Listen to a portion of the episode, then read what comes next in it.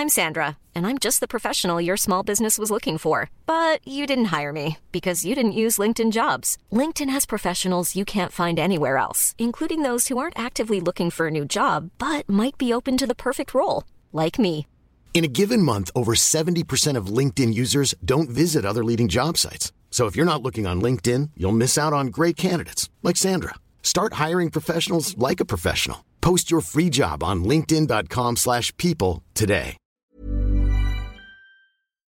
以下节目包含成人内容，请在家长指引下收听。欢迎收听文化土豆，我是易康糯米。距离我们上一次误读会已经差不多有两个月时间了，非常抱歉大家久等。这周我们聊一位美国作家索尔贝娄 （Saul Bellow） 他的八十年代末的一本小说叫《更多人死于心碎》。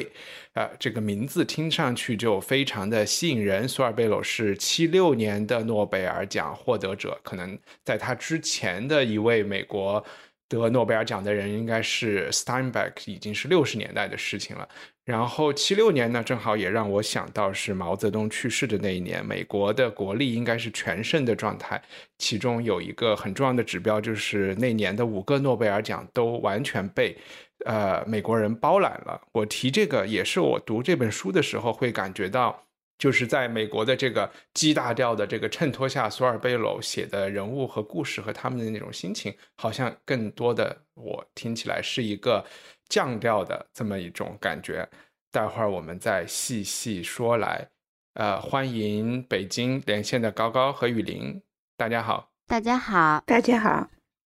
雨林，你先推荐的索尔贝娄，你能提一下为什么吗？是怎么样？选到这本书，呃，选到这本书是一个特别具体的原因，就是因为我们共同的一个好朋友索马里，他参与了对索尔贝娄的一个散文和随笔全集的翻译，他和李纯一一起翻译了索尔贝娄的散文全集，叫做《太多的事物值得思考》。那这是人文出版社在一二零二零年出出的，嗯，所以我就因为是朋友参与的嘛。也推荐的，而且寄到我家来，所以我就很认真的把它读了一次，然后我就又想起索尔贝娄这个作家，确实是在大学就已经接触过，但是我觉得那个时候我们大学的时候那那个情况下，对美国文化背景的了解和对呃一些它里面很多的思想和哲学内容的探讨，肯定是不甚，就是说完全不了，不是特别懂的。所以我觉得它值得再次被读，然后我们就找了一本，嗯，没读过的吧，大家都没读过的这本，再来读一下。嗯，其实我是第一次读，所以我还专门麻烦高高说，哎，你能不能准备介绍一下这个作者？我相信很多听众可能对他是更熟悉的。然后我也有一点惊，也不知道被惊到，就是稍微有一点 surprise，就是说，呃，其实高露颖是很喜欢美国作家海明威啊、福克纳呀这些的。然后，呃，我我不知道是不是还可以上诉到呃那个马克吐温，是。其实索尔贝鲁他自己肯定认为是在这一系统或者是伟大的传统下延续甚至发扬光大的一位 作家。你又读的非常的痛苦，你来痛苦的介绍一下这 呃贝娄。确实像一帆说的，我也以为我会非常喜欢索尔贝娄，因为他毕竟是被称为美国当代文学的发言人嘛。那我们之前看的，不管我喜欢的海明威、福克纳啊，包括马克吐温，我我觉得可能是大概会很像，但是我读了以后，我发现完全不同，所以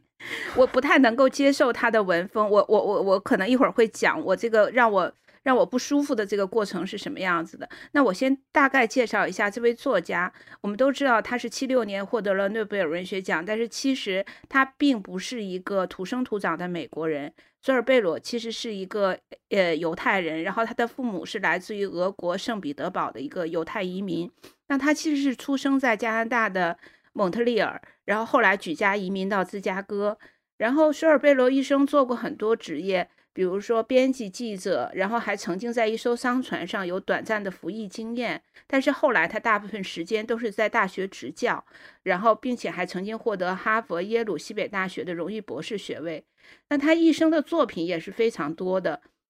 他一共创创造了十一篇、十一部长篇小说、三部中篇小说、四部短篇小说和一部戏剧，另外还有大量的游记、随笔、演说集等等。但是，其实这个人除了他整个的文学成就以外，他在文坛上一直被津津乐道的是他的，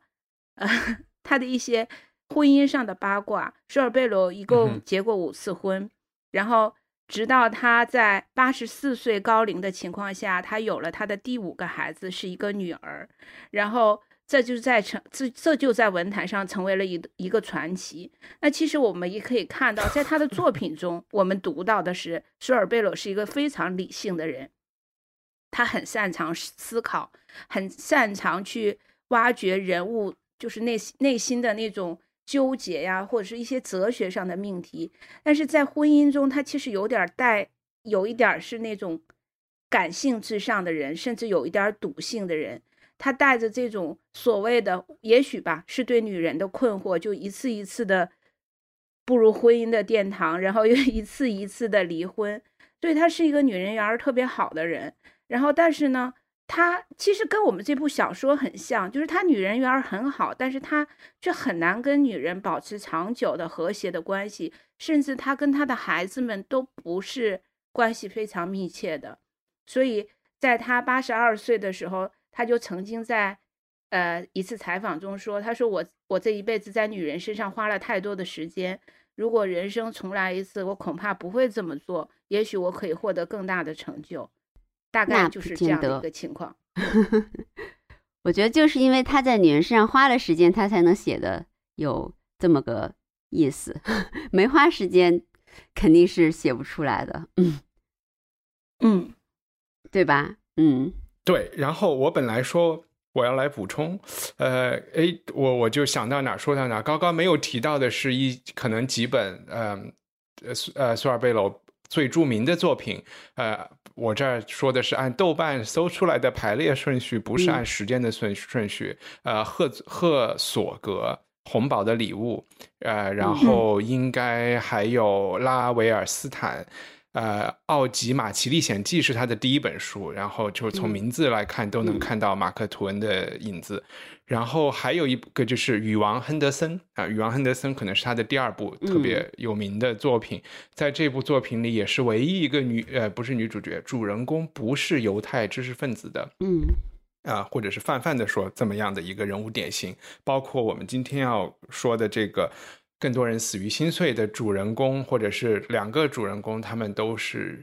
犹太人知识分子。然后关于他的生平，我觉得可以补充的一些，呃，我或者是跟时代背景有关的点，一个就是我觉得他真的是他们家非常的幸运，在一五年，一九一五年的时候决定从俄罗斯移民，呃，移民到加拿大。呃，加拿大啊，是不是一五年我忘了，但肯定是在十月革命之前啊。嗯，然后就有的时候你知道，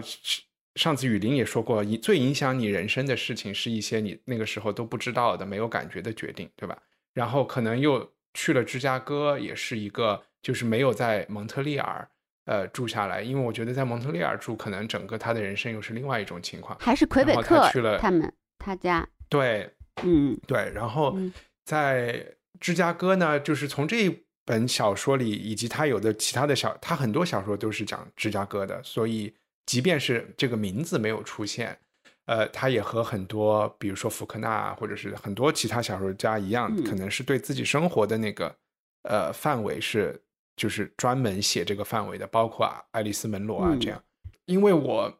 的很多就是信息是来自于电视剧嘛，所以。我不知道你们有没有这个感觉？这本小说讲的故事是发生在八十年代，但在我的脑子里，我想到的就是讲，呃，其实可能是讲九十年代或者是零零年代的那个火线，美国的，就是，然后可能也有前一阵他的，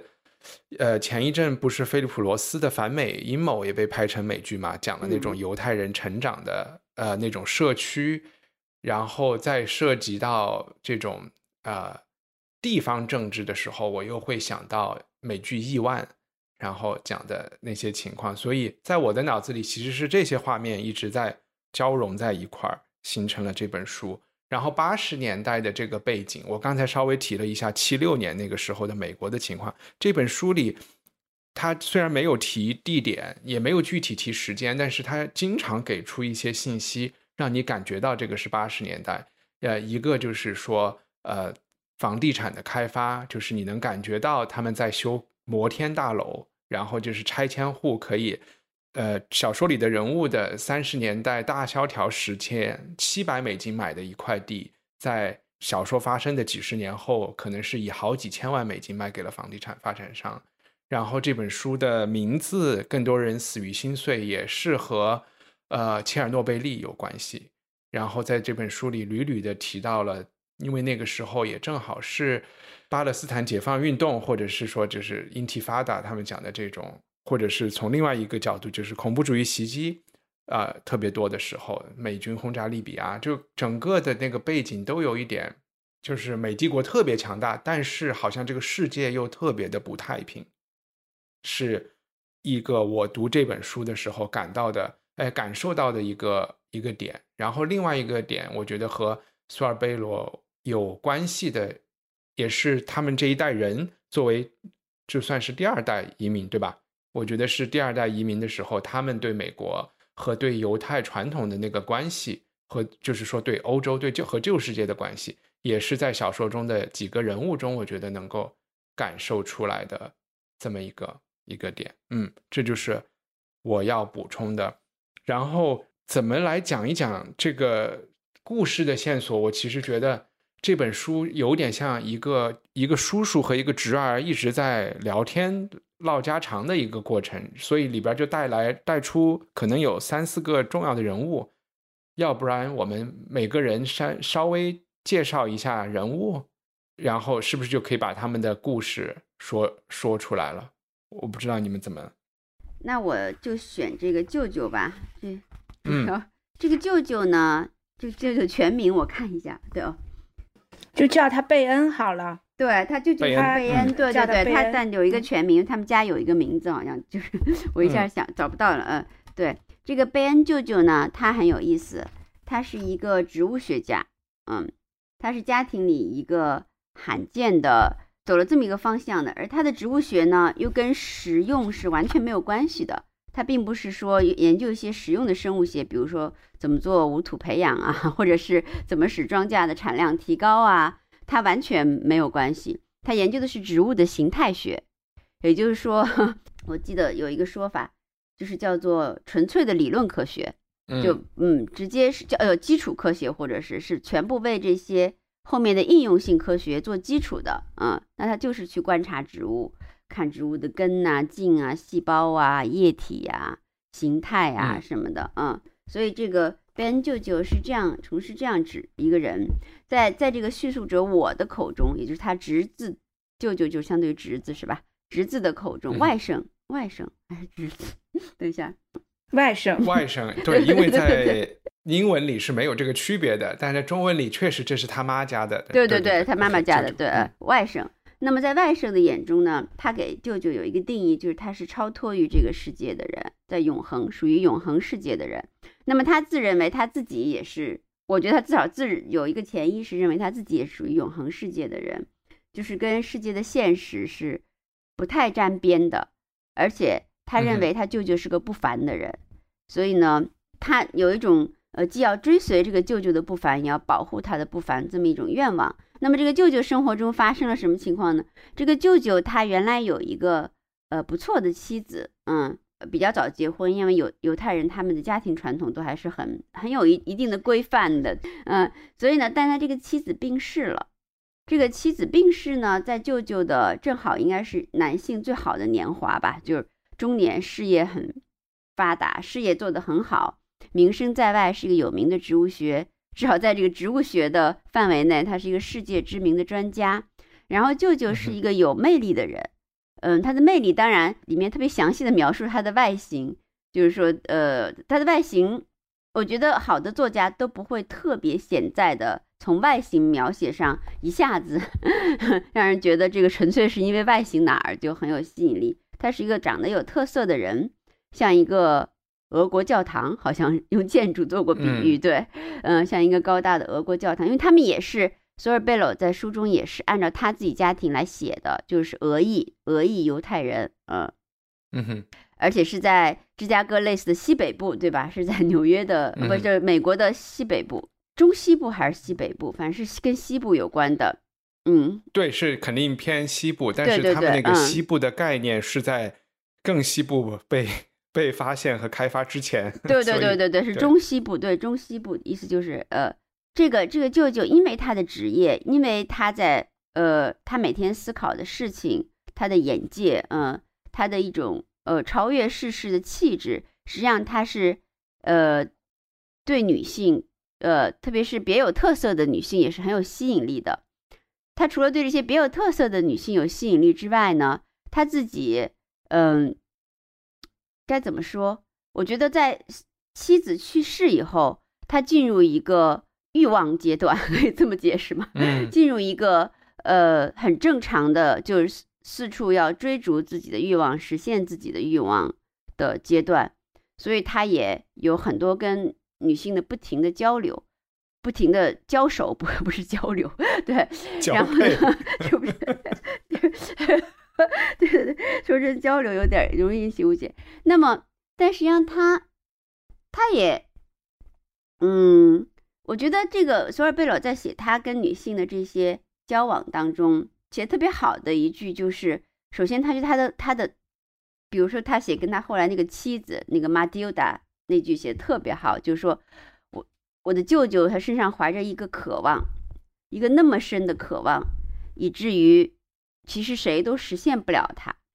但是马蒂欧达只怀着一个目的，一个非常哦对不不不，他说一个那么深的渴望，以至于他不知道自己想要什么，嗯，也也没有办法实现这个这个这个渴望。那马马蒂欧达可能是代表很多跟他交往的女性啊，但马蒂欧达他身上只有一个目的，所以他很清楚自己想要什么。于是他就实现了他的目的，所以舅舅呃是按照索尔贝罗一贯的，我读他散文集的，他舅舅是怀着一种爱的那种偏于浪漫、更植物性的、更宇宙化的，就是那种那种爱，嗯，想去呃寻求这个东西在世人身上，然后呢，后面就在跟其各种奇特女性交往之后，娶了一个。非常富有的医生家的女儿，那么这个医生呢，当然是城市中产阶级势力中很有很有来头的一个人，嗯，是一个不仅富有，而且跟政界有瓜葛的人，呃，然后呢，就奇特这个故事就一下转了，成特一下就转到真的发生了一件很具体的事儿，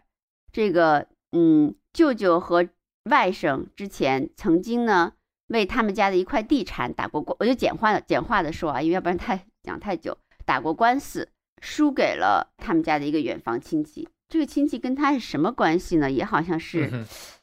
是的，是舅舅的舅舅，舅舅的舅舅，对，舅公，对，是一个舅公的关系。那么这个舅公呢，呃。明显的也是城市大资产阶级的一一部分，是肉食者和掠夺者中的一部分。这个舅公是无所不用其极的，就是嗯，他想要吃掉什么，他就要吃掉什么，这么一个残酷的人。这个舅公在当时就非常残忍的对待这件事情，他他肯定害了一个也黑非常黑暗的法官，这个法官跟他勾结在一起，就把判决给这两个孩子和他的家庭，就是判决的很惨，随便扔了一就。一点点美金，然后这美金还不够他们付诉讼费的，然后舅公就掠夺走了主要的财产部分。最后，这个医生的家庭居然请了这个法官来给舅舅主婚，给他和他女儿主婚。然后，那么就牵涉到了一一桩比较有意思的一个阴谋。这个医生呢，其实是知道这位法官即将失势，这个法官呢想要收买还有权势的这些人，嗯，所以呢，他可能会出卖舅舅。他可能会倒啃，就是说结合起来，就是可以去倒数舅舅一次，然后舅舅失去所有的东西。那么其中当然舅公啊舅公舅公舅公。那么其中这个舅公的 好麻烦，舅公的外甥。那么舅舅贝恩当然是个关键人物，嗯，他也有一定的名声在外，是一个世人知晓的人。那么他也当时这个医生和他家庭认为是非常容易被利用的一个人，那这点他们肯定看走眼了，这点他们看走眼了啊，认为是个科学家嘛哈，是傻的，人情世故都不懂。这个我觉得也是索尔贝楼写的复杂性写的非常好的。其实很多最牛逼的科学家，其实他们什么都懂，嗯，他们的敏感度、他们的感性能力、理性能力非常强，但他们的感性能力一点不弱于世人，只是他们。在完全在另外一个轨道上，嗯 嗯，这些世间的事情可能会毁掉他们，但并不是说他们不懂，嗯，但世间事情必定会毁掉他们，并不是说他们容易被利用，或者是容易呃就是很傻，但但是他们必定肯定会被毁掉，就像自然容易被人世间事情毁掉一样，嗯，然后最后讲一下这个贝恩，反正总总之特别复杂，这里面的事情要细讲起来，因为它因为人的因素太多了。呃，总之，贝恩最后的的结果就是说，他跟舅他在非常大的挣扎下，因为他实在是想要结束他这个欲望的热烈的欲望的追求，把他欲望纳入一个婚姻和家庭的一个轨道，然后呢，在他妻子身上实现他的各种不切实际的想法，所以呢，呃，他就很挣扎，到底是做不做这件事，是跟他妻子家庭一起倒，就是倒栽一耙，把他舅就。把他的舅舅搞倒呢？把这个舅公搞倒呢？还是说，呃，脱离这件事儿，或者说是站在他舅公一边？那么最后他跟他舅公有一个交涉之后，这个舅公受了刺激就受不了，是不是舅公就去世了？我最后看的比较快，对啊，这个舅公就去世了。但是其实这个舅舅贝恩也离开了这个妻子，决定去北极，呃，做他的植物学研究，把妻子。拆到巴西去了，期待着期待着他妻子主动离开他。其实这个是个非常悲剧的、非常哀伤的一个结尾，就是谁都没有搞定任何事情，然后大家都是就是失望的、失落的，嗯。然后当然跟这个外甥后旁边也很有很有很有关系，嗯。所以你们来讲一下外甥吧，外甥不讲讲不清这个舅舅，嗯。好好呀，然后那个在，要不高高你讲外甥，你想讲外甥吗？好啊。嗯，我来讲外甥。你讲之前，我能补充一点点舅舅的事情，因为我觉得雨林是特别喜欢事情的复杂性，然后呢，其实为我们勾出了一个特别听起来其实高高不可能不喜欢的故事，就有这么多 家庭金钱的斗争，然后这些听起来都特别有趣。然后我加一点，就是说我看到的另外一面，嗯，是舅舅是一个就是贝塔，就是叫什么阿尔法男的反面是。贝塔是吧？就是啊，贝塔男？他我这也不完全准确，因为他在他自己的呃事业里还是有点成功的。对。然后另外一个词，我又会想到就是 impotent 这个词，它不一定是医学上说阳痿，但是他还是有一种无力感。对。因为我觉得舅舅是一个，就是没有办法完成，就是在他学术之外完成事情的。在这个小说中，他逃婚了三次吧。可以，就是类似于逃婚或者逃离临阵逃脱的这种呃情况，一个是跟楼上的邻居，然后一个是跟那个女富豪开百货商场的那个女富豪，然后和他的这个 Matilda 是三次都是这种临阵逃脱。反正他给我的感觉就是一个他的内心里，这个是我待会儿也想请教的。我不知道有一个什么样的一个屏障，或者是有一个什么样的一个壁垒，是他。他朝那个方向走，但是他就是走不过去。包括他们看电影看了一半，他也逃跑了。就是每次他的灵魂碰到一个什么东西的时候，就就要逃跑。OK，这是我我对舅舅的一些疑问号在这边。高高，你讲一讲外甥。好，呃，我们的外甥可以作为我们这本书的一个上帝视角来看。外甥用舅舅的话来说，我的外甥是来自巴黎的外甥，他的爸爸妈妈都是呃法国的名流，是跟很多呃作家，然后政治家都是他们家的常客。然后他的父亲是一个风流的男人，然后他的妈妈在。无法忍受与父亲的婚姻之后，就跑到了索马里去做了一个人道主义援助的志愿者。然后他在年轻的时候就追随了舅舅去了美国，在芝加哥大学担任俄国文学的教授，应该是俄国文学。然后这这件事情也是让外呃让我们主人公的这个父亲十分不能理解的，就是为什么他对他的舅舅有一种近乎于迷恋的追随。但是在这本书中，我们可以看到的就是。其实外甥把舅舅当成一个呃，类似于观察对象，或者说他有一种崇拜的心理，但是也有一种审视的视角。但是这个舅这个我们这个外甥呢，也不是一个没有故事的男人。他有，他曾经有过一段恋情，那是一个呃充满肉欲的小个子女人，在西雅图，他们曾经有过短暂的恋情，并且有了孩子。在这个过在在舅舅的这条故事线之外，我们这个外甥其实一直想试图跟他的这个女朋友结婚，然后，但是他发现他的女朋友似乎有点 S M 的倾向，就是 蛮喜欢男人去。去对他进行施虐，可是我们的这个外甥是一个文质彬彬的大学教授，就是他，他好像很难做出那样的事情。当然，最后他也有了自己的爱情归宿，就是他的一个学生叫迪塔。迪塔是一个长得虽然不是很漂亮的女孩，但是，呃，用他的话说，是一个性情高雅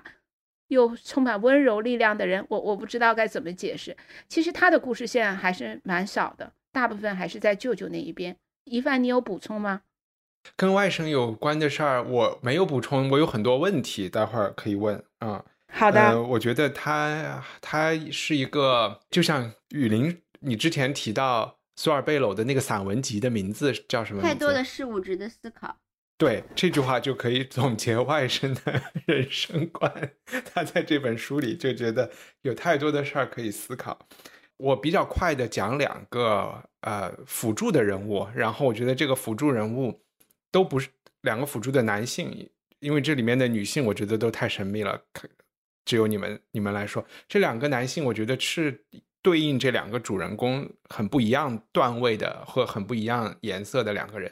一个就是舅公，我们刚雨林刚才有提到，我觉得基本可以把他想象成一个黑帮的老大或者是中层。就是一个黑白通吃的这么一个人，到了小说的最后，他的戏份稍微多一点。雨林刚才说舅舅什么都懂，包括他去和舅公打官司，找舅公要钱，就是说他们家当时卖那个地的钱分的不均。其实我觉得，在那个在那个讨论中，舅公是就算在他就是临死之前的这个病床上，也是一直在取笑和侮辱舅舅的，觉得他什么都不懂。舅舅找他这个贝贝恩舅舅找舅公要两百万美金，然后舅公还说你你拿两百万美金来有什么用？我会觉得他们不是一个维度在不是在一个维度里生活的人，所以我其实是对觉得贝恩舅舅是不懂那个舅公的那个维度去操纵这些事情。就比如说举一个例子，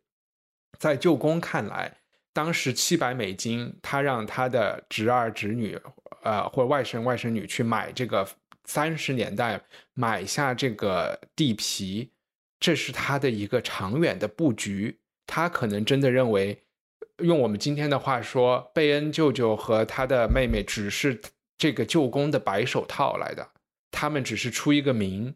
最后，他这七百美金买的地，他们分了十五万美金。作作为舅公来说，我在背后运作所有的这些资源，嗯，然后让你们得了这个亿，你们应该感谢我，我让要不然你们根本没有任何发财的途径，对吧？然后因为我去运作的政治和商业，最后这儿成了一个事情，你还好意思来跟我们说我我们要三三一三十一的开这一笔钱？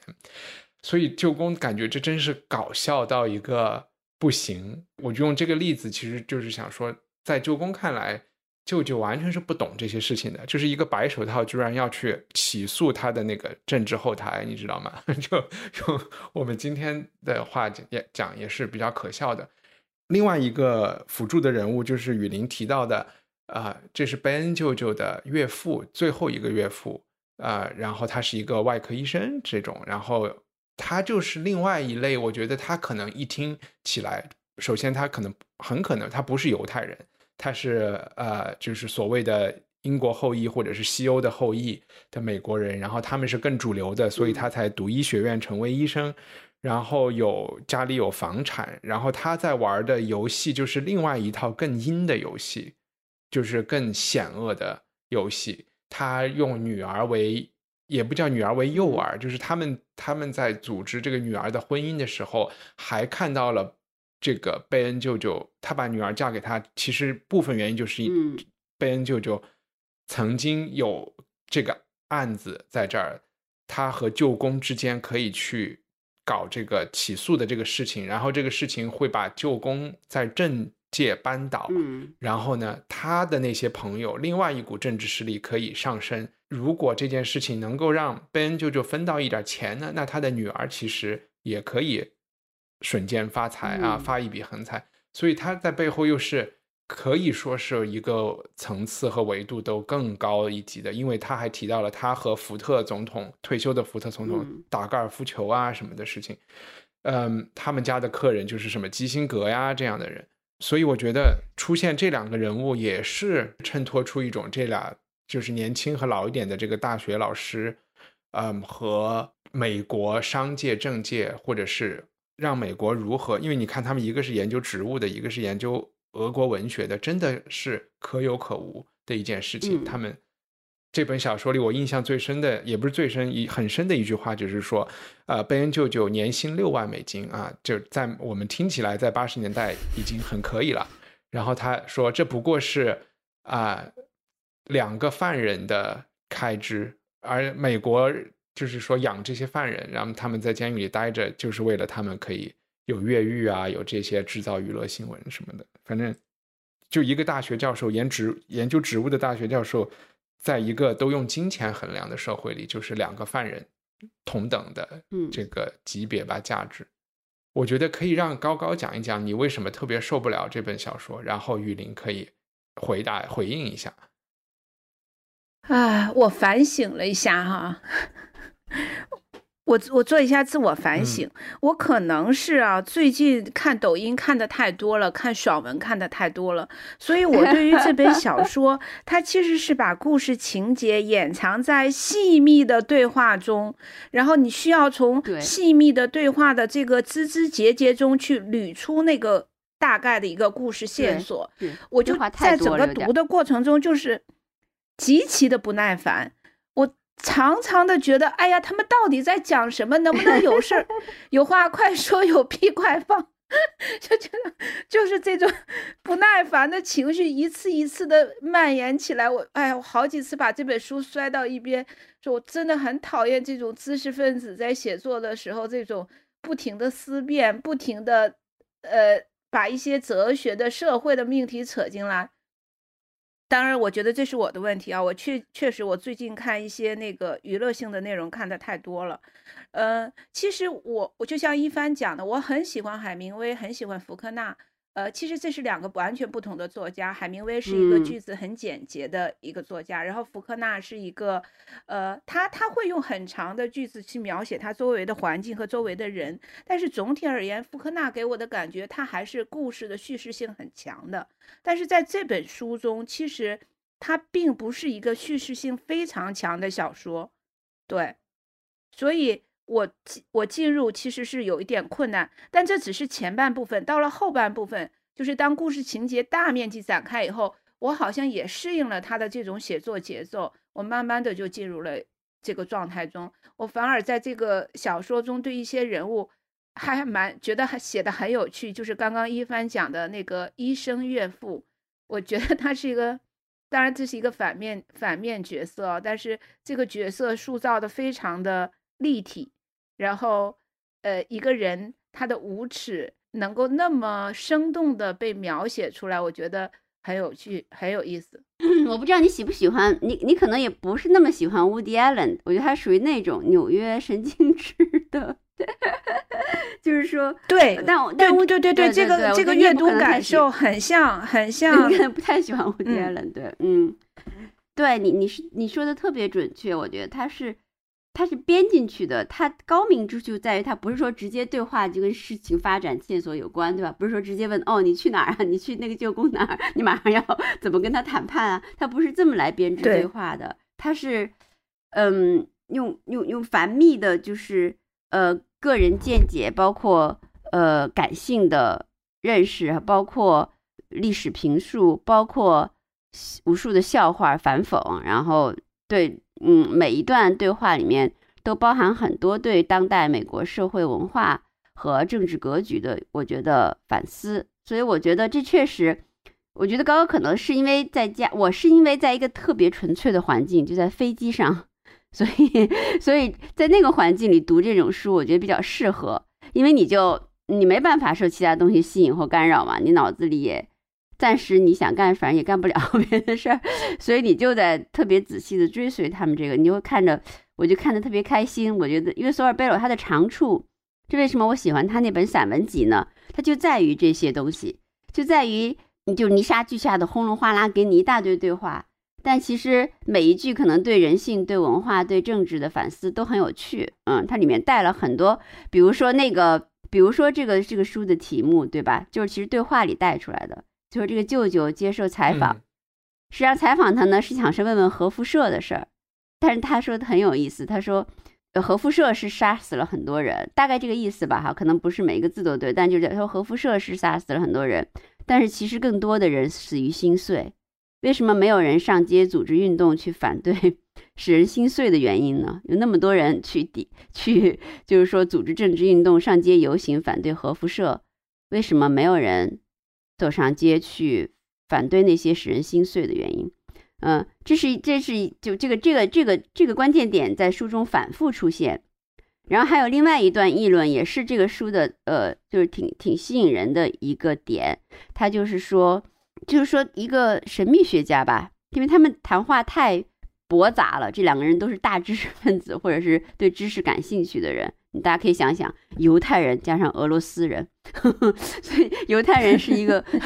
特别。博杂精深、聪明的人，然后俄罗斯人是从来不谈小事儿的人，所以说，所以说犹太人加俄罗斯人的风格就特别集中的体现在 Sorbello 身上，然后，然后他们就哪怕是呃谈个女人，谈谈又谈到就别的事儿，谈到神秘学啊，那么神秘学就是有一个神秘学大师就说，其实说的很好，他就说意思就是说每个现代人心中都有一道小小的冰川，嗯，你得想办法去融化它。然后可能融化这个冰川的方式，必须得靠你自己。而后面他又反复说这句话，在各种场合下，然后还有说有这个马蒂达的这个态度哈，他就说他说融化一颗心有什么用？必须得融化两颗心哈。然后所以他这个人的心中有一道冰川的这个说法，也是也是在书中反复出现，这也就是他们闲聊聊出来的一个一个说法。那么有无数的。因为这里面我们不能不回不能回避的一个主题，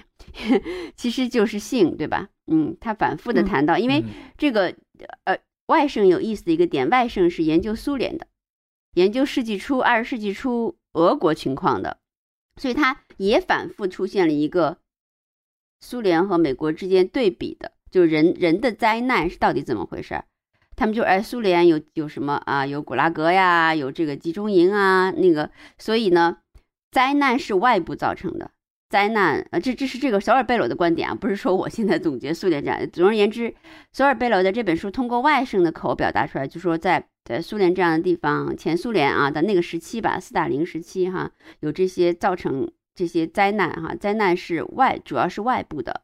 体制的，呃，所以人们呢反而有一种。呃，因为这个灾难的外部性，所以他反而有一种心灵能够自洽的解脱。因为这个灾难是外部造成的嘛，对吧？对，是外部造成的。呃，你所以你你外部灾难已经巨大到你你只有全身心的去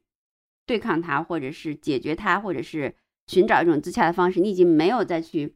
呃做别做别的事儿的精力和和可能性了和空间了，造成了一种心理性和内部性的简单。打引号的简单哈，其实就是就是外甥他想要他说这这一段实际上是要对比，一帆刚刚说美国是经济实力比较强的时候哈，然后又呃冷战还没结束那时候对吧？七六年，美战也是高峰，冷战高峰的时候，对冷战高峰的时候，价值观冲突呃其实是很显著的时候，其实索尔贝洛也是也是一个批判型的作家了，他他就在说美国社会的最大的灾难，他把性作为一个隐喻。也就是说，是一种自由的灾难，是一种可能性的灾难。嗯，是一种可能性来了。他好像是有一个话说，美全体美国人都在参加一个性的马拉松。哎，对对对，是有这么一个。对对对对对，嗯嗯，是一个性的灾难，是一个可能性的灾难，是一个就是说，像天使原来是帮帮大家寻找爱的天使，呃，但是呢，没有没有地方给大家注入这个剂，就注入到你的肉体当中去了，所以你你的你的肉体要经历很多东西，嗯。其实他的意思就是说，一个苏联人在集中营里比比起那个跟一个美国人躺在自己的丝绸被窝里经历的灾难是同样可怕的。虽然一个是外部的，呃，一个是内部的，一个是精神性的灾难。我想他也是有资格说这个话的，因为他在那个不是资格不资格的问题啊，他是说这个话并不是没有分量，因为他在那个社会的深处，而且嗯是一个知识分子，再加上他他有这么多的关于婚姻、关于呃关于性、关于家庭、呃中产阶级生活的这么深的一个经历，所以他是很清楚那种内部的灾难。其实我们后来看到。六七十年代，美国这些运动，大多数是由于资产阶级社会和中产阶级生活的内部灾难和内部压力而爆发的。呃，那么对吧？女权啊，学生啊，对吧？这些就是说，实际上是，所以他他敏感到的是这个内部灾难的巨大的压力。呃呃，就是就是贝恩舅舅身上感到的，由女性，由由爱，由这个呃，就是挫败，或者是。很多都是这个方面带来的，然后这也使索尔贝罗在当时，因为他他质疑这种这种所谓的打引号的自由，就一下子就是好像你干什么都可。Ryan Reynolds here from Mint Mobile. With the price of just about everything going up during inflation, we thought we'd bring our prices down. So to help us, we brought in a reverse auctioneer, which is apparently a thing. Mint Mobile unlimited premium wireless. Ready to get 30, 30, bit to get 30, bit to get 20, 20, 20, bit to get 20, 20, bit to get 15, 15, 15, 15 just 15 bucks a month. So, Give it a try at mintmobile.com/switch. slash $45 up front for 3 months plus taxes and fees. Promo for new customers for limited time. Unlimited more than 40 gigabytes per month slows. Full terms at mintmobile.com.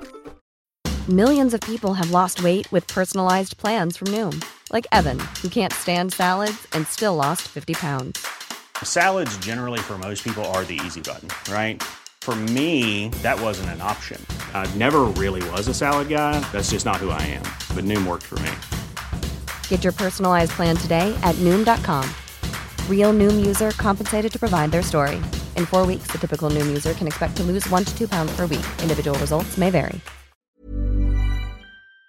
可以，然后你选择谁都可以。 就为什么会为什么贝恩舅舅要要背这个十字架呢？就是有有这么多几亿美国人都正常的在在干他们要干的事儿，为什么偏偏贝恩就是没有？或者他需要？对，我觉得作家的作家是一个先知一样的人，他就是要点出你觉得几亿美国人在正常，你凑近了看谁都不正常，谁正常谁敢说他正常？他他意思就是要质疑这一点。这么多中产阶级光鲜的下面，就是说，嗯，就是我们的时候也是这样啊。靠凑近了看，你敢说谁正常，谁都不正常。对，而且那种所谓的正常，呃，常常常常是一些借口和呃一些有别的目的的托词。嗯，但是我举个例子，就是呃，就是这个 Kenneth，就是侄儿的爸爸，那个呃，当当然就是他是一个。呃，长得很帅，很健壮，然后性欲很旺盛，然后成天都活在女人堆里的一个人。其中，我觉得一个最，反正我印象很深的一一句话就是说，他要是老了，就算是老年痴呆了，也不用担心，因为有大把女朋友，年轻的女朋友会愿意照顾他。然后，这个突然我觉得，哎，这个还是没有想过的一个，就是一个动机。呃，你不觉得他其实就是相对活在活在表面上的一个人，然后没有去，你你也不能说他智商不够高，然后但是他或许是呃，或许是通过逃离美国，或者是他就是我不去和这个东西打交道，他一直觉得美国很很落后很土嘛，我不知道他说的美国的落后和你对你你指出的美国的这些问题有没有关系？就是他貌似在巴黎活得还挺开心的。对对，他在巴黎活得还挺开心的，嗯，但是他也对，所以我就是说是有第三条路走的嘛。但是索尔贝楼对巴黎一直是一个，索尔贝楼对巴黎可是一个纯粹讽刺的态度，因为他自身挫败的经验，他去了巴黎，对他去巴黎那次年轻去巴，因为因为文艺人都对巴黎有很多幻想嘛。索尔贝楼一直，呃，我忘记具体怎么样了，因为他写过巴黎，在他散文集里啊，就是说。就是他一直没有没有融入巴黎的那个气氛，然后他就觉得巴黎是，我回头翻一下，我我节目后面说一下，嗯，索尔贝罗对嗯巴黎是一个讽刺的态度，对他那个爸爸，就是说那个外甥的爸爸，也是一个，就是说，对，也是一个，意思说这种人就适合巴黎。对，或者是你你你可以，我可以想象说，巴嗯。黎在就是索尔贝鲁的这个年纪的人，他创作是一个战后成熟的人。巴黎可能法国是在道德上是有一点半破产的一个状态，嗯。然后美国法可能是出于这种新生力量的这种正义的化身的这种这种形象，可能嗯。让他有点儿，嗯，哎，我回到我其实有一点同意高高这本书，我进入的也有一点难，然后。嗯这本书我感觉它有一点像那种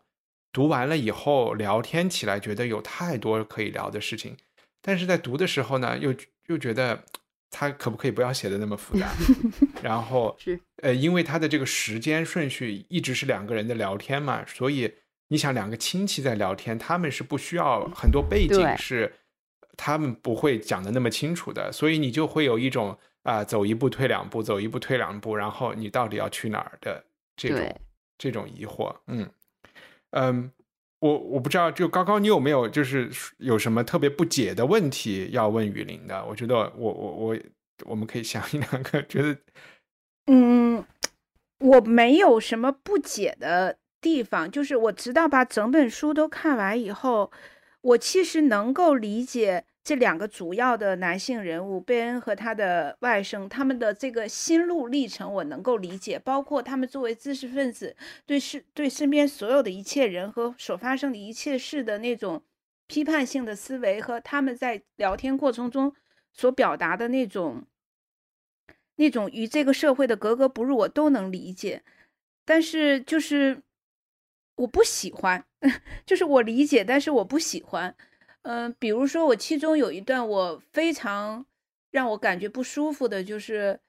就是我们这个外甥，他不是后来有一个所谓的女朋友，就是他的那个女学生嘛，叫嗯迪塔，嗯对吧？叫迪迪塔，嗯、就对、嗯我不太理解他跟迪塔的关系，他到底是喜欢还是不喜欢？如果你如果说他喜欢吧，他他又跑到自己的前女友那边，需要想要跟他的前女友复合。那你说他不喜欢吧，他又呃，因为 Dita 去做了一次整形手术、美容手术，呃，美容的我也就祛痘的吧，大应大概应该是，然后脸就就伤得很严重，他又去照顾 Dita，，就是我我不太不太了解这个外甥他到底是一个什么样的心情，他是不是只是把 Dita 当成一个备胎？我还挺理解的呀，我觉得这不就是我妈说的。我妈小时候我看谈恋爱，我妈跟我说，你们这些人就是一个人看着一个人后脑勺。所以，所以我觉得这个很正常，就是说，嗯、我觉得，我觉得索尔贝楼，你看他自就他在他散文集也说过，就他特别觉得重要的，就人的神，就是小说永远有意义，人的神秘性永远有值得可书写的一点，还是因为有爱。爱这个事情还是值得被反复书写，因为这个事情，呃，对于他可能也还是有神秘性的。就是爱这个事情，他嗯。我觉得必须得承认，身体方面，不管现在科学家努力解释什么 chemistry 啊，什么这样那这样那这样那这样那样哈，就是说一个女佣的吸引力可以远远大于一个公主，就是这样的。嗯。这个这个是这个是绝对嗯。要尊重的这件事情，这件事情因为它是这样，所以才值得一而再再而三的被写 被那什么，嗯，是完全可能的，这个是不自禁的，他肯定，你看他其实特别就是这个这个也是这本书的可贵之处，他写女人不是写哦一个就。美若天仙哈，一个就什么就是丑，就是说奇奇怪怪长的。他写女人，他写这个各有特色，嗯，比如说他写那个嗯马吉乌达，开始你觉得哦，这可能是个很平面的，是一个美若天仙的，什么紫头发、紫眼睛，什么 角色什么的哈。嗯但是要慢慢慢慢，他就在那个舅舅眼中变形了。可是你知道，就是这种、这种微妙的细节的变形，就是就是跟心理感受很有关系的。就像我深深的记得，在那个《战争与和平》当中，当她爱上另外一个人的时候，她就突然，她就远远看到她老公，还是就从那个火车站走过来，她就说：“哎，你说安娜卡列琳娜？对对对，他说安娜卡列尼娜不战争与和平对。他说这跟耳朵怎么长得有点怪，还是怎么回事？我记不清细节了哈。就那一个细节写的特别的真切，是因为你的心变了，所以你看到的人也变了。嗯，就是你的心里的忧惧，就是你对他不就是这样的，因为舅舅是先了解马蒂欧达的阴谋。看到雨林就说：“ 雨林，你整容了吗？”对呀，那也许你对我的心变了，因为我最近忙于世间俗务，所以你对我的想象变了，老是出差跑来跑去。嗯，好，对，然后呢，嗯。所以马蒂欧达的肩宽，对吧？我觉得这个细节都写的特别特别好。就肩宽本来什么，我们现在不是那个是什么那个都什么一字叫什么一字肩还是叫什么一呃叫什么肩来着？反正就说肩宽是个好事，肩平对吧？他就说马蒂欧达，因为他跟他爸一样都是特别大平肩宽肩，按说这是一件好事儿。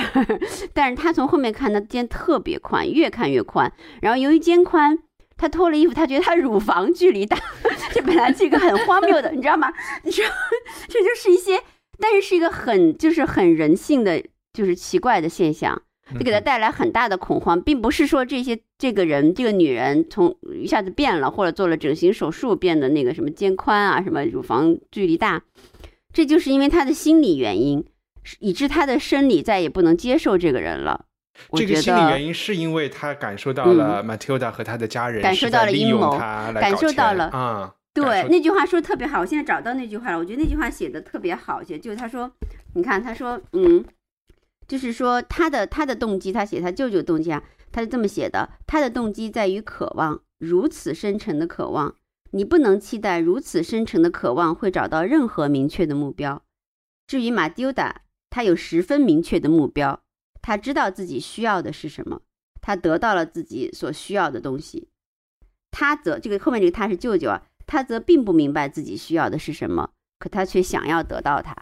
嗯，这个事情就是悲剧性就是这么来的。所以那些视觉感受的变化，我觉得写的非常好。刚才回到那个，回到他喜不外甥喜不喜欢什么来着？那个叫 T T 打是吧？嗯，T 塔，T 塔，T 塔，对，叫 T 塔。我觉得，嗯。其实世间常常成就就在一起的，就是这种能够耐心陪伴和给你温暖的这么一个情况。那种致命的肉体吸引，就或者致命的莫名的吸引，常常是不能够在人间落实和持久的一个事情。嗯，那你说他第一个女朋友的妈妈是在真正的在勾引外甥吗？勾引？他勾引也确实有目的的呀，他就想说，哎。我们还能把那小孩要回来，怎么怎么的？对，他确实是为了这个目的哈啊！对对对，那也挺大胆的啊。对，然后所以所以我觉得迪塔就是就是从单方面喜欢他呗，嗯，从单方面喜欢他，嗯，就是你高高，你肯定能理解，肯定也有单方面喜欢你，然后你你没有那么喜欢，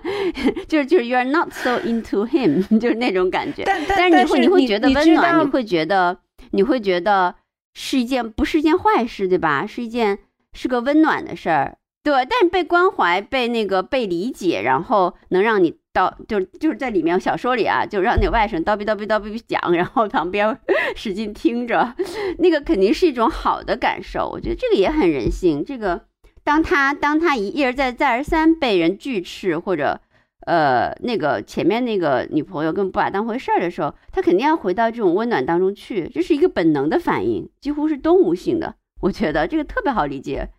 可能你那个已经进化的太高级了，这肯定是本能的反应啊！你被人这么伤了以后，你肯定要去寻找一个能给你温暖和安慰的存在，嗯，而世间常常是这样的，愿意留下来温暖你的人，就会永远留下来，嗯。高高还在想，嗯，高高还在，我的标准太高了。其实我在想啊，就是呃呃，我我其实我我感觉外甥是是一个比舅舅更更现实的人。其实我一直没有办法，呃，或者说我不不喜欢的地方是后面有一段，就是他把他的女儿带回了芝加哥，然后他有一句话说：“我相信蒂塔会是一个温柔的，就是能够照顾好他女儿的人。”嗯啊，这句话就让我有一点不舒服了。嗯，就是我我我觉得似乎他决定跟他最终决定跟迪塔，嗯，走在一起，有很大一部分原因是基于他想把女儿留在自己的身边。啊，当然我也能我也能理解啊，但就是啊，就是这本书的很多人的很多人的价值观是我不是很喜欢的，包括包括舅舅，嗯，因为我觉得舅舅，哎，也许我真的受海明威影响太太深了，我觉得舅舅有点懦弱，呃，他的懦弱表现在，嗯，表现在他去，他和他的。为呃，他的妻子要去蜜月旅行，去巴西。然后呢，但是他在这个过程中，他其实是想逃跑了，他想逃离这段婚姻，可是他又不敢主动的去，呃，跟他的妻子说我要离开，他就把他妻子先骗上了飞机，然后把呃说我们的行李 都托运到那边，给他妻子造成一种错觉，他随后就会赶到巴西，结果其实他一个人偷偷的跑去了北极。嗯。呃，大家还记得这个细节吧？对，就是我就觉得逃婚嘛，啊，就是特别对，就是我觉得他一直在逃跑，一直在逃跑，就是有一点懦弱，是很懦弱的。这就是一个知识分子的懦弱吧？我不懂，就是他明白这事儿，他不能面对这个事儿，他明白这个事儿，舅舅是聪明的，他知道这些事情是怎么回事儿，但是呢，他没有办法面对这个事儿。我不是为他找理由，他是懦弱的，肯定是懦弱的。因为这两个，这个外甥和舅舅，其实，在所有全家人看来，他们的关系都是不健康的啊。然后，在我看，现在聊到这儿，我也觉得有很大的问题，就是，就外甥也没有指出，也没有批评舅舅，对吧？他们俩是一种相互取 暖的一种状态，不能能这么说吗？批评舅舅，是又不是舅舅的政委，是。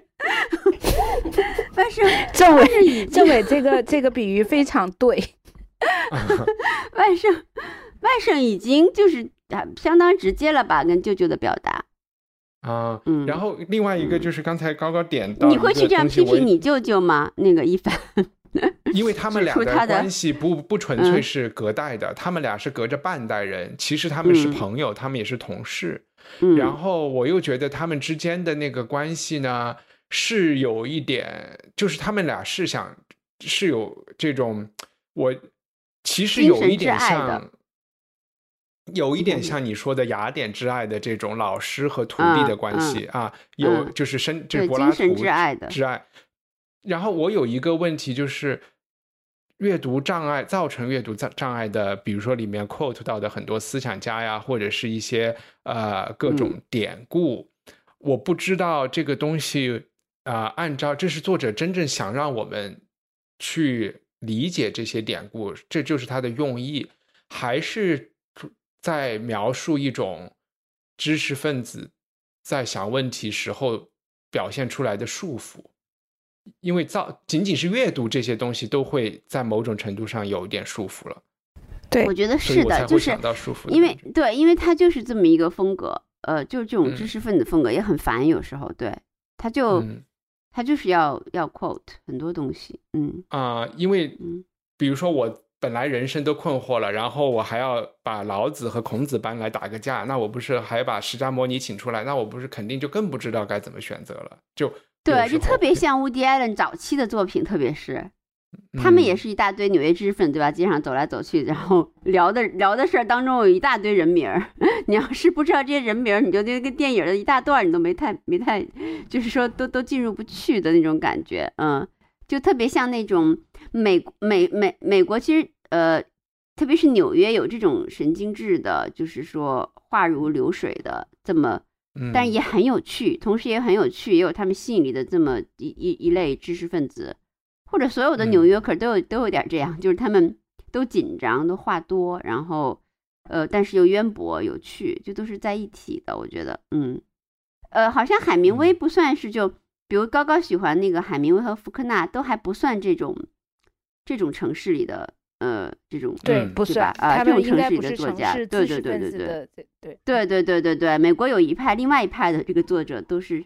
那样的，嗯，是跟海明威和福克纳不一样，嗯。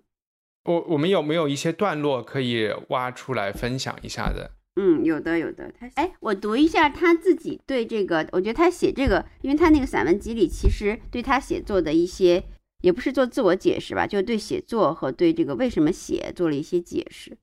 作家问自己，为什么我接下来要写这些？尽管所有的理论都给出相反的结论，但还是有可能回答。因为这是必要的。一本书，任何一本书都很容易成为多余。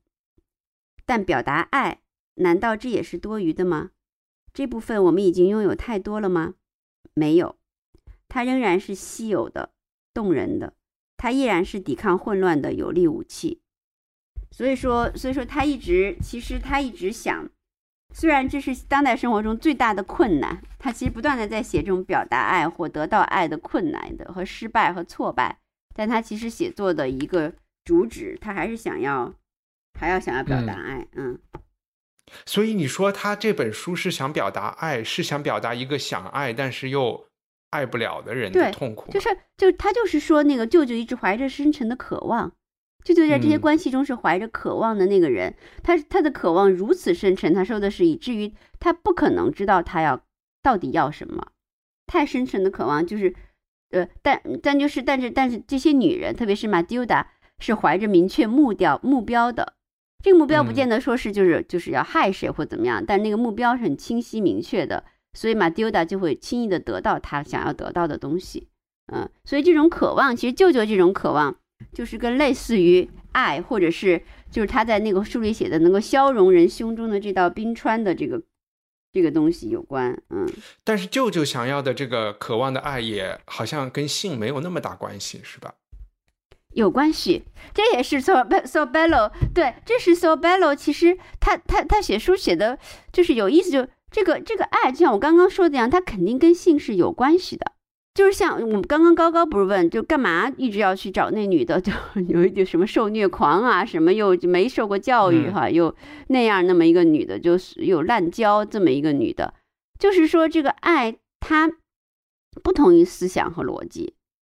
不能够完全归纳到归纳到实用层面。它跟那个婚姻家庭的效率啊、安稳啊，或者经济啊，或者呃这些都还不是一件事儿。嗯，所以。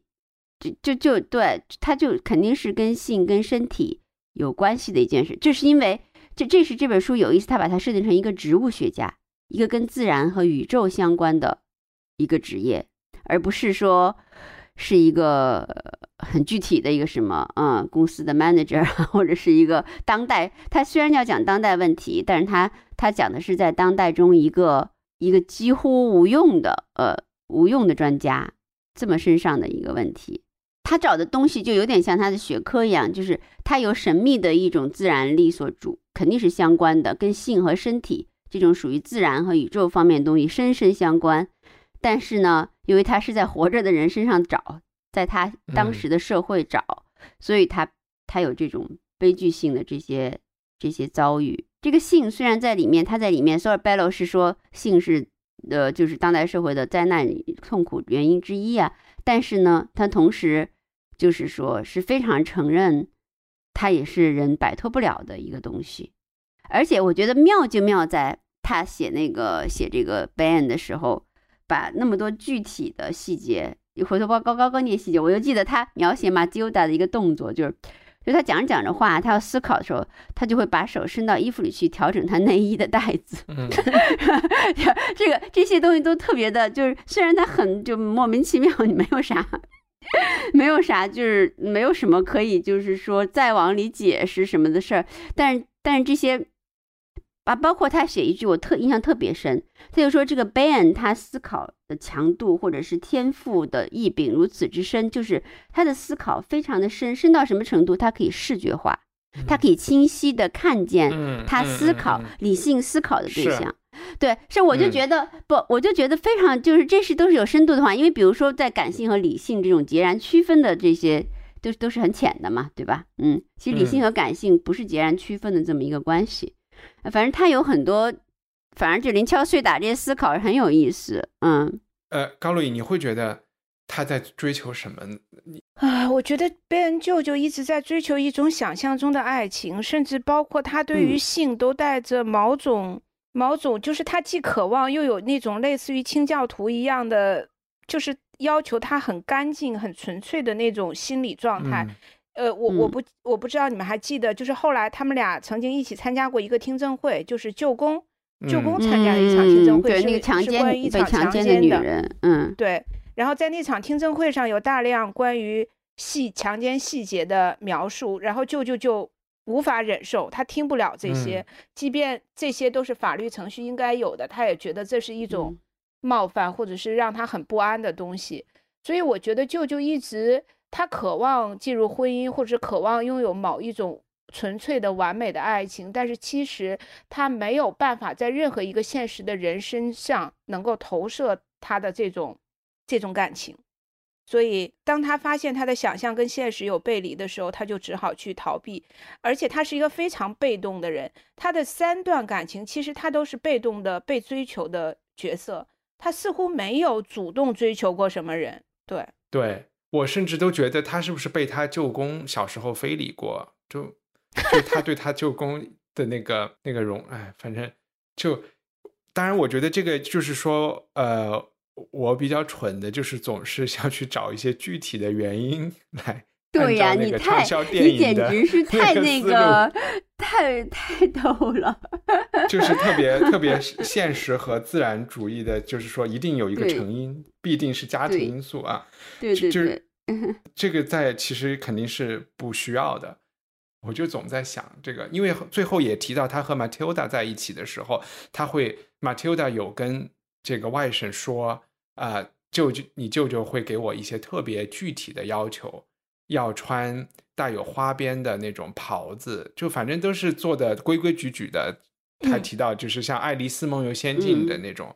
那种感觉的童话般的，嗯，这种感觉啊，好好有还还还有什么要要分享的？我我想读一段啊，就是我我觉得贝鲁是一个。呃，虽然他的大段大段的评论让我极其的不耐烦，但是不可否认，就是他是一个，呃，写作技法非常纯熟，甚至有一些某些片段，他在描述的过程中是很犀利、很有趣、很很刻薄的 一种有。讲笑话的潜质的，对对对，有有脱口秀的感觉，嗯，对对，比如说这一段，我我当时看的时候，我觉得又形象又好笑。外甥要去照顾迪塔，迪塔刚刚做完一个美容手术，然后他要去照顾他。这一段他写的，我不顾他的抗议，将湿透的绷带取下来，很难理解那男子怎么会忍心用高速旋转的圆盘来糟蹋他的脸。我想他可能是旧日的淋病医生或乳突炎专科医生，因抗生素的发明而被迫停业，于是办起了整容诊所。我将他给迪塔裹上的两层面纱揭下来时。只见他的面孔就像脸朝下在公路上拖过一般，在瑞士的那些太太们绝不会是这个样子，一分钱一分一分货嘛。正如下层人士过去常说的那样，他的无产阶级身份只能享这样的福。就我觉得他真的很刻薄，又很好笑，就对他非常刻薄，非常有趣。对，嗯嗯。一帆，你有什么？你有什么觉得很很有趣的吗？对对对，我刚才嗯找出来的，就是说他的那个 Matilda 的爸爸，也就是他的所谓的那个岳父，在最开始见到女儿的这个新老公或者说未婚夫的时候，他就会说，因为他是医生嘛，他说医生和在人交往时会充分利用身体的各个部位。他把手搁在你的膝盖上，捏一把你的面颊，搂着你的肩膀。他盛赞贝恩在植物学方面的突出地位，但接下去他会冲口说：“你那几颗参差不齐的门牙没有矫正，真遗憾。”或者蹦出一句：“要么你穿的衬衣太小，要么是你胸部器官过于发达。换句话说，你的乳头太大。”吃晚饭时，医生打舅舅身后走过，在他的椅子后不紧不慢的。踱着，这使舅舅不得不怀疑他是否正在观察自己的秃头。他们在俱乐部的厕呃俱乐部里上厕所时，医生会把下巴搁在老式的厕所的低隔板上，透过弯曲的眼镜往下瞧，细究舅舅的姿势。他的评论是：“嘿，看起来那灭火的设备还顶用。”这就是反正因为这个人就是一个阿尔法男，他就是要出突破。礼貌的界限突破，就是传统觉得什么事情是可以做可以不做的界限，来威慑这个舅舅，来藐视这个人。我觉得他的处事方式，呃，不管是自觉还是不自觉的，他就是一种这种动物性的和人的这种方式，在小说里也是代表另外一类或者更真实、更主流的美国的这种感觉吧。嗯，好。我就嗯读一下我刚刚强调那几段的一个原文，就是它反复出嗯现的，就是因为因为呃，Bello 就是特别渊博，他也特别爱炫技，所以他很少嗯在他作品里反复出现，不是他作品里不不会反复出现一些，那反复出现都一般都是蛮重要的东西，他不会说一次又一次的用同一个同一个事情或者是方向，嗯那么反复出现的那个冰川的第一次就是这样出现的。他说，等于是有一个人，他的也是引用别人的一个学说啦。他在三山曼旁边看的书店里，巴黎店看了好多神秘学学说，然后其中一个人就说啊，这种情况使我们处在孤寂之中，每个人都意识到自己胸膛里存在着一道小小的冰河。正如马修·阿诺德所写那样，他三十岁时，他的心已经有四分之三为冰覆盖。这冰河必须解冻，而解冻所需的温暖，首先得来自主观愿望。嗯，后面还有一大一大堆，然后后面也反复出现说融化这段嗯胸中的冰川，或者是反讽说可以融化不可以融化等等等等。啊，然后还有一个反复出现的东西就是，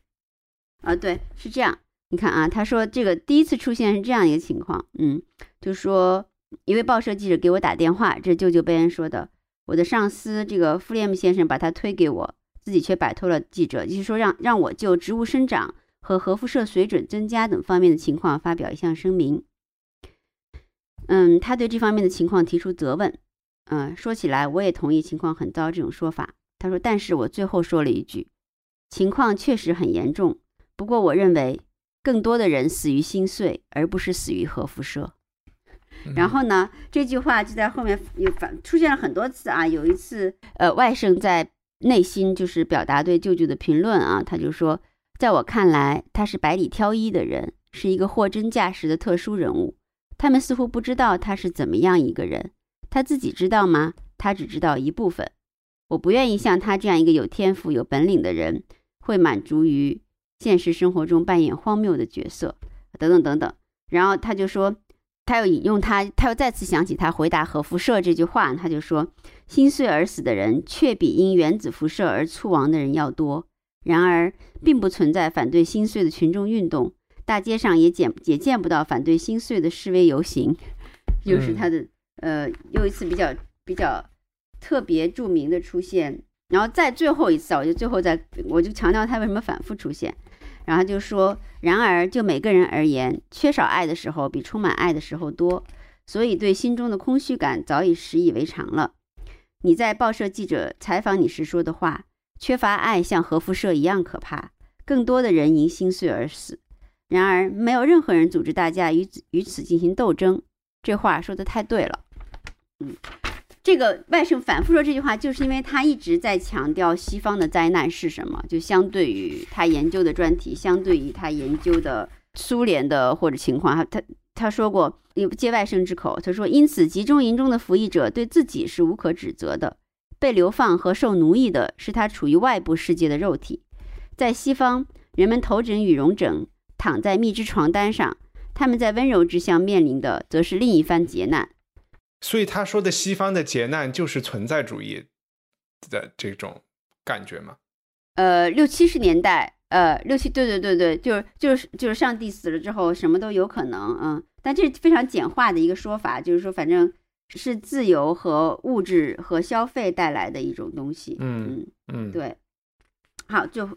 还有一段我也比较，就是刚刚说过的，他原文写的是，他对出现在他面前的植物会产生鲜明的视觉形象。一种思想可能变得极为清晰，但是还有一个更深的阶段，不只是思想极为清晰，而成变，而是变成可以看得见的东西，仿佛画出来似的。贝恩的思想是他这么一个想法啊、嗯，还有好多就是灵灵芝细，就是说非常细碎的 Bellow 的思想性的话是很有意思的在里头。嗯嗯，我我只是想说，其实有很多反对心碎的运动。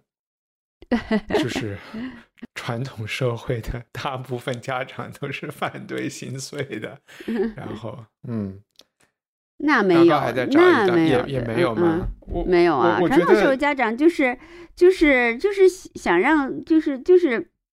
就是想想让贝恩最后最后这一次尝试，就是说稳固的呀，对吧？啊、呃，对男性可能对传统社会，对对对，我我我的意思就是说，就是嗯，因为我其实至今到现在，就算听了雨林的解释，我也没有特别的感受到贝恩在追求的是什么，因为嗯，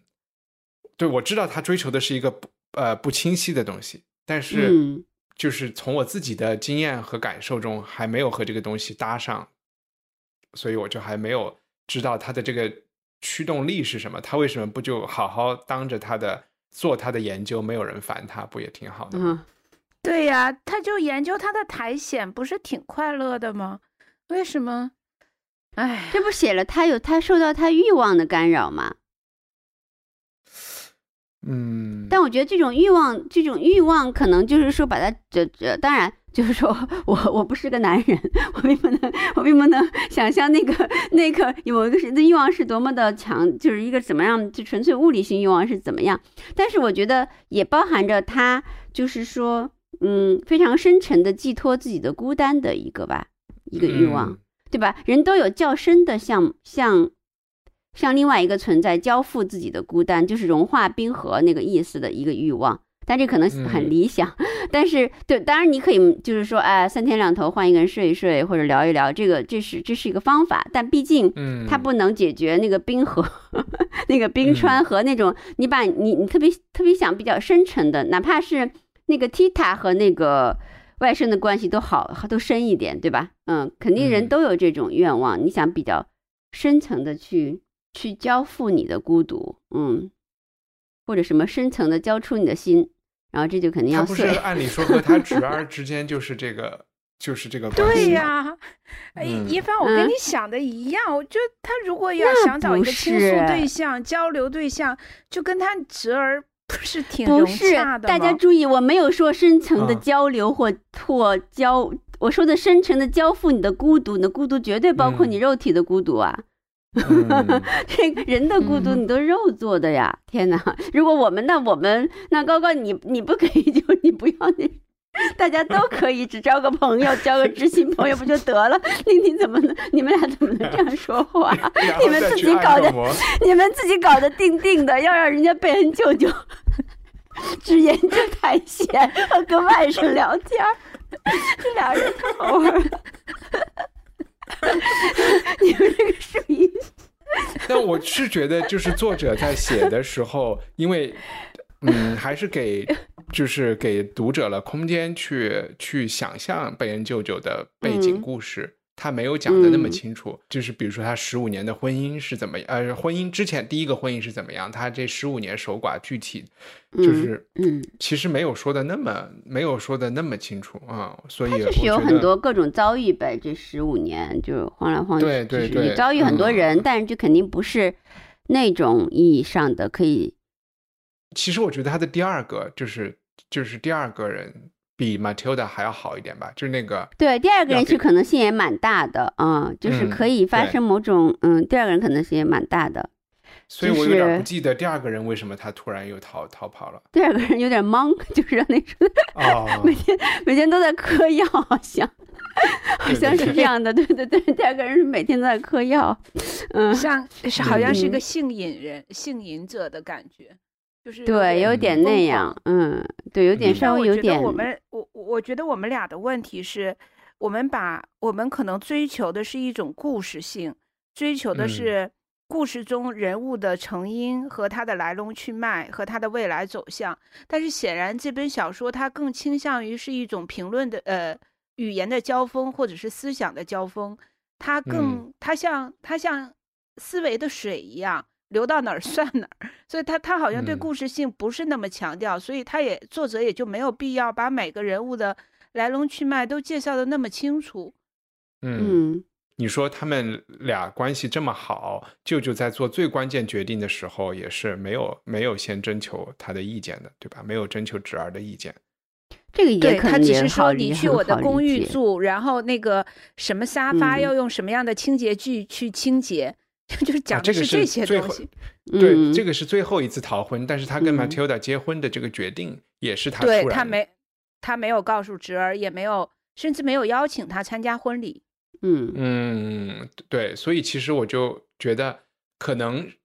就是按照我一定要追求成因的，就是这个这个舅舅他的那个社会化程度是一个比较低的，就是嗯没有那么多朋友会跟他去碰撞一些事情，然后他就自己突然决定，就很猛的就决定我要和各种不适合他的人在一起，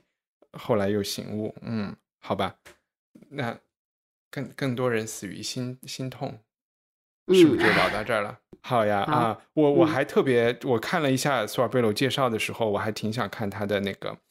他的就是赫 Herzog 叫什么赫佐格的这一本小说，好像据说是一个。隔一阵再看，不然高高要疯了。我觉得对对对，隔一阵再看，就是一个知识分子，他就一直在。我也想看，嗯。他就在给所有的哲学家和什么跟海海海海海德格尔写信啊，是什么？反正他最后是希望摆脱自己的教育和文明吧，然后去达到一种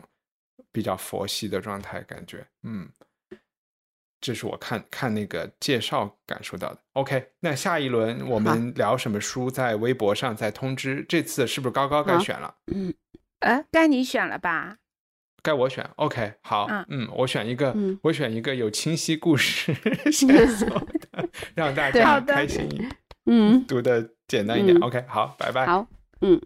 拜拜！希望你喜欢这期节目，在我们的 show notes 里，你可以找到更多相关信息和链接。在我们的官网上，赞助人可以免费收听 Unpack 系列，每月分享一部经典非虚构作品。你可以在 Twitter 和微博上搜索“文化土豆”，关注主播最新的账号和发布。我们的官网是 culturepotato 点 com。